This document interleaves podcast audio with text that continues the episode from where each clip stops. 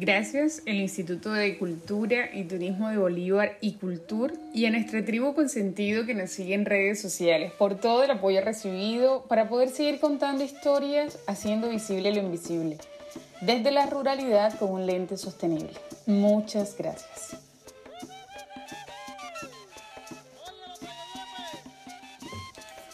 Bienvenidos a nuestro podcast Territorio Parlante una construcción colectiva de historias a partir de voces rurales del territorio colombiano, donde a partir de cápsulas semanales exaltamos la cotidianidad y las prácticas tradicionales rurales como esfuerzos al cumplimiento de las metas de los Objetivos de Desarrollo Sostenible y elementos representativos de nuestra identidad cultural. Mi nombre es Eileen y quiero en este espacio de ecoeducación logremos conectarnos con el territorio usando los sentidos. Comencemos. Estas siete cápsulas, desde la número 26 hasta la número 32, son apoyadas por Icultur desde la Gobernación de Bolívar gracias a la estrategia Cultiva, Cultura Inclusiva de Bibliotecas Alternativas, en el marco del séptimo encuentro de bibliotecarios del Departamento Bolivarense. En estos episodios contamos con una corresponsal cartagenera, nuestra líder en procesos socioculturales, Sandy Barros.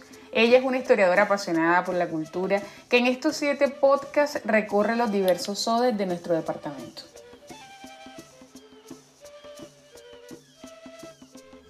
Buenos días a todos, bienvenidos a este nuevo episodio, nuestro episodio número 29 de la historia que cuenta Cultiva en el marco del séptimo encuentro de bibliotecarios.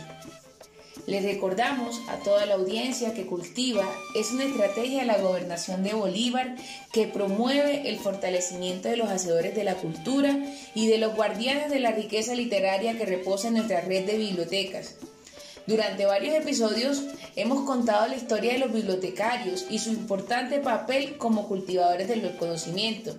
Y no nos hemos quedado solo en esa tarea, también hemos explorado todo lo que ellos opinan alrededor de los objetivos de desarrollo sostenibles y claramente eh, incorporan en cada una de sus respuestas esa riqueza natural que tiene nuestro departamento de Bolívar.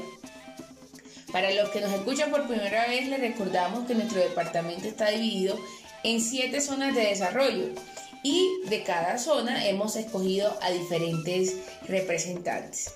El día de hoy nos acompaña desde la región del Magdalena Medio, específicamente del municipio de Santa Rosa del Sur, que como ya sabemos es una zona con una mezcla singular de lo caribe, pero también con unos rasgos muy importantes de la cultura santanderiana y que tiene todo ese mundo, eh, mundo costeño incorporado también a través de su clima, ese sol implacable y ese río que canta recorriendo el país como es el río Magdalena.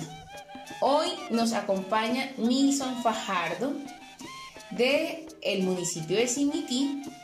Y pues bienvenido Nilson, ¿cómo estás? Cuéntanos un poco de tu historia, cómo ha sido tu desarrollo como bibliotecario. Muy buenas tardes para todos y todas. Mi nombre es Nilson Fajardo García, administrador de la Biblioteca Pública Municipal del municipio de Simití. Tengo 41 años de edad, de los cuales llevo 12 años siendo bibliotecario. Eh, mi desarrollo como bibliotecario ha sido muy importante porque me ha permitido, primero, compartir y transmitir eh, mis conocimientos y saberes, eh, reconocer lo que se trata, lo que trata nuestra cultura, nuestros saberes, y lo que realmente la comunidad eh, necesita o se ha venido dando durante este nuevo milenio. Muy bien, Nilson.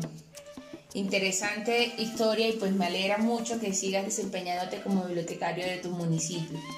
Ahora, cuéntanos, Nilson, cómo es vivir entre libros y cuál es tu libro favorito y por qué. Vivir entre libros te permite llevar un mundo imaginario de conocimiento enriquecedor para tu vida, para las personas que te rodean, para las personas que a diario eh, viven el contexto para las personas que llegan a la biblioteca porque eh, nos permite tener más cerca el sentir, la importancia del amor eh, en la lectura, de lo que hace ella y la transformación que, tenemos a diario cuando nosotros eh, nos deleitamos y creamos hábitos de lectura. Entonces eso nos permite revertir de pronto en un conocimiento más esporádico, más recíproco y lo podemos transmitir a las demás personas.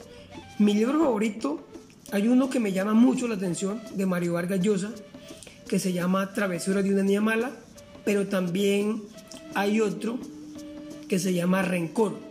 Esos libros, eh, de los libros que yo me he leído, son los libros que más me han llamado la atención, porque dejan algo que tiene que ver con nuestra vida cotidiana, con lo que nosotros vivimos. Muy bien, Nilsson. Como, como contábamos al inicio de este programa, hemos estado eh, explicando, hablando un poco acerca de los objetivos de desarrollo sostenible, que tú sabes que son uno de los objetivos internacionales para lograr realmente eh, tener unos municipios de sostenibles pues en el, en el ámbito ecológico, en el ámbito institucional, en el ámbito de educación. Y hoy quisiéramos hablar un poco sobre la producción y el consumo responsables. Cada vez escuchamos eh, eh, que hablamos que, por ejemplo, las fechas especiales se convierten, ahora que estamos en la época de Navidad, en unas fechas de mucho consumo. Y olvidamos a que esa producción, lo que producimos y lo que consumimos tiene que tener ciertos grados de responsabilidad y no que la producción termine con, con cantidades industriales de plástico o de material desechable. Yo quisiera preguntarte cómo crees tú que contribuyen las bibliotecas a lograr este objetivo, a, a ese objetivo de tener una un consumo más responsable o un público mucho más informado respecto a la sostenibilidad. El objetivo fundamental de la biblioteca es brindarle las herramientas para que nuestros usuarios hagan buen uso de ellos, eh, demostrándoles a ellos la importancia que tiene la biblioteca en cada uno de nuestros territorios y lo que se puede lograr cuando se tiene una meta y un objetivo bien claro. Y es ahí cuando nosotros como bibliotecarios cumplimos un papel y un rol fundamental para que estos jóvenes tengan el acceso a la educación sin limitarle a, muchas cosas, sino siempre guiándolos y orientándolos para que sean alguien eh, en un mañana y no se queden eh, ahí solamente o tal vez viviendo lo que sus padres eh, vivieron, sino que demostrándole a ellos que las bibliotecas hacen parte de un centro institucional formativo con una calidad educativa que los puede llevar a ser mejores en, en un mañana. Perfecto, Nilsson. Bueno, ¿cuál crees que es la principal tarea que tenemos las nuevas generaciones, estos nuevos lectores que tenemos o nuevos escritores que tenemos en las bibliotecas eh, para promover el consumo responsable? Bueno, la principal tarea que tienen las nuevas generaciones es la responsabilidad y la conciencia. O sea, si nosotros eh, no tomamos conciencia de lo que hacemos, de lo que le causamos eh, por los actos irresponsables del ser humano, lo que estamos ocasionando es convertirnos en unas generaciones reprochables, que con el tiempo no vamos a ser capaz de sostenernos, que con el tiempo eh, no vamos a ser capaz de asumir nuestras propias consecuencias, sino por lo contrario, nos va a demostrar el tiempo que nosotros somos culpables de todo aquello si no tomamos conciencia realmente de lo que nosotros hacemos. Muy bien, Nilsson. Bueno, eh, a lo largo de los años, ¿verdad? Eh, en toda la literatura caribeña, lo vemos en, estrategias de, que, ha, que ha apoyado y cultura, que fomentan la lectura y estrategias como leer el Caribe. Hemos leído en nuestros escritores costeños muchas historias que se basan, que se inspiran en nuestros recursos naturales. Si tú pudieras, por ejemplo, hacer una historia, eh, si hoy te delegáramos, ah, escríbenos una historia o cuéntanos una historia sobre un recurso natural del municipio de Simití, ¿cuál sería y por qué? Si yo pudiera hacer una historia de un recurso natural del municipio, lo haría con la ciénega de Simití. ¿Por qué la ciénega? Porque la ciénega ha sido y será fuente de vida, de ingresos de nuestros pescadores y pobladores nativos y jóvenes y niños que aún habitan en nuestro municipio.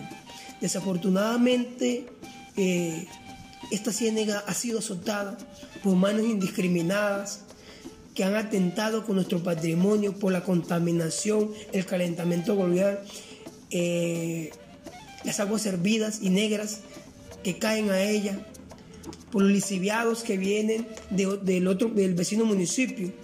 Entonces, eh, esto sería una fuente para crear esta historia porque muchos de nuestros jóvenes aún desconocen la riqueza y el patrimonio que esta ciénaga nos ha brindado en el desarrollo integral de nuestros pescadores y de nuestra comunidad, y la fuente de vida que ha sido y que desafortunadamente hoy en día se está deteriorando y cada año que pasa el, alimento de nuestros pobladores se va reduciendo más y más de verdad que esta es una de las preguntas que más me gusta porque hemos escuchado de manera creativa a nuestros bibliotecarios eh, hablar de los recursos naturales y eso es maravilloso de los municipios, porque finalmente las bibliotecas son parte de ese territorio.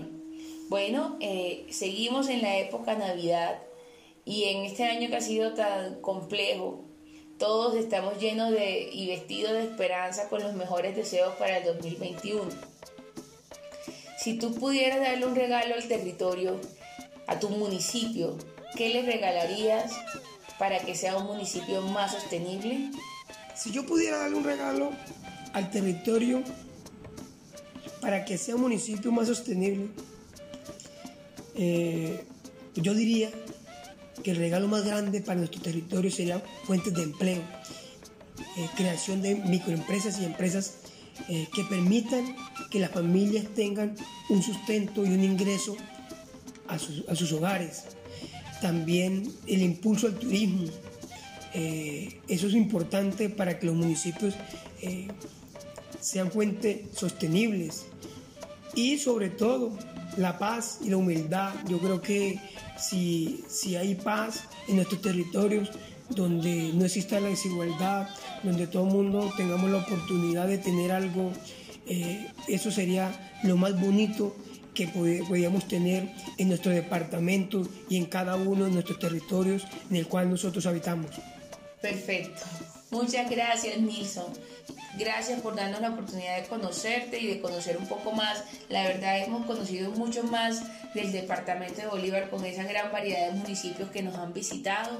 Gracias a todos los oyentes y les recordamos que Cultur seguirá a través de su estrategia cultiva fortaleciendo la red de bibliotecas y las casas de cultura del departamento.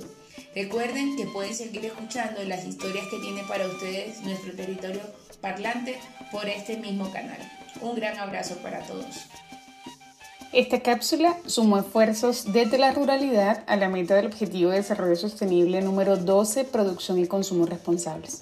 Cómo desde el liderazgo de Nilsson promueve esfuerzos al cumplimiento de metas de este ODS. Esta cápsula es apoyada por el Instituto de Cultura y Turismo de Bolívar y Cultur, gracias a la estrategia Cultiva. A seguir lo que teníamos preparado para este episodio. Esperamos que hayas logrado conectarte con este territorio rural del departamento de Bolívar. Gracias por escucharnos. Si te ha gustado el capítulo de hoy, dale me gusta, compártela, comenta y así podremos llegar a más ciudadanos, conocer nuestros territorios, sus recursos, su cultura para promover su cuidado y protección.